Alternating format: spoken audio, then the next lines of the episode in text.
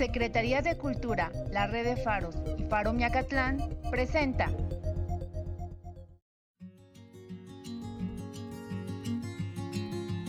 Horneando Memorias. Chichimbre.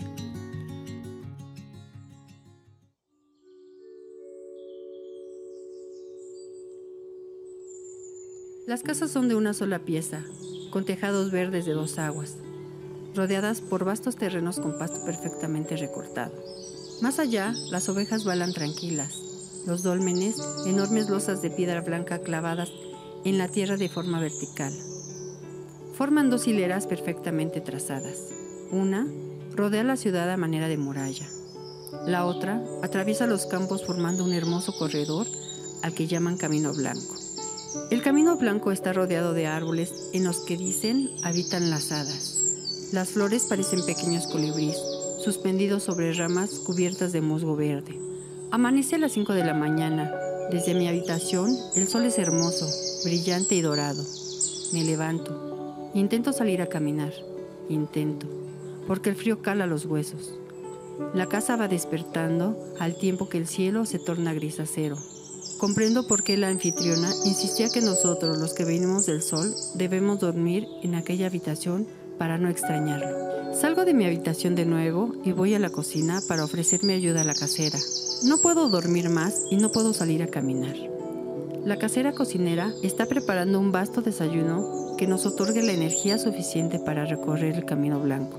Le comento que puedo preparar un pan sencillo, que es muy bueno para el desayuno. Me observa un poco sorprendida.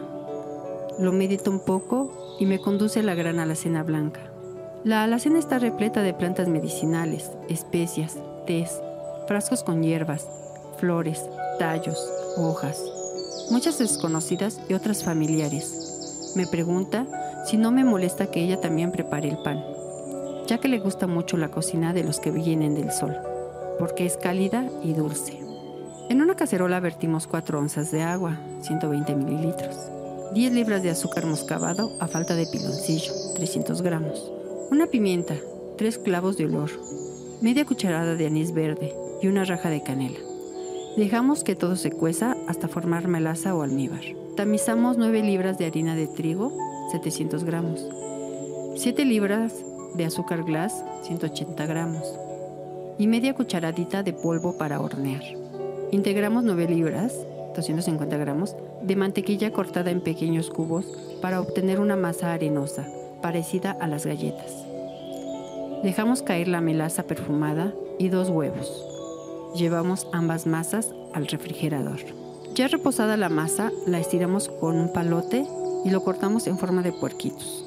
Calentamos el horno a 350 grados Fahrenheit, 180 grados centígrados, y horneamos por 10 minutos.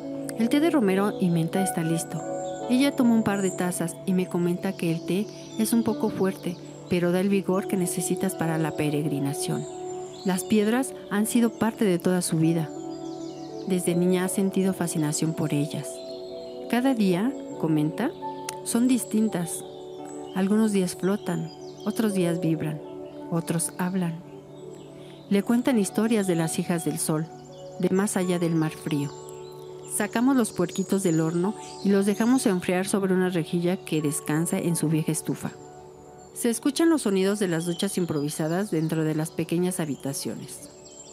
Ella se levanta, me indica pasar al comedor, al tiempo que comienza la danza de platos, tazas, vasos, cacerolas y sartenes. El comedor se llena de mujeres hermosas, de distintos colores y olores.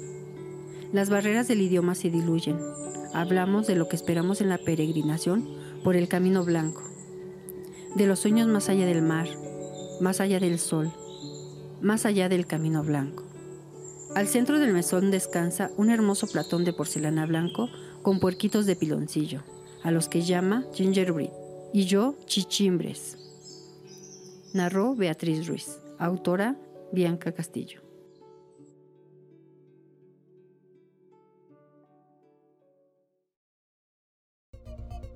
Secretaría de Cultura a través de la red de Faros y Faro Mecatlán presentó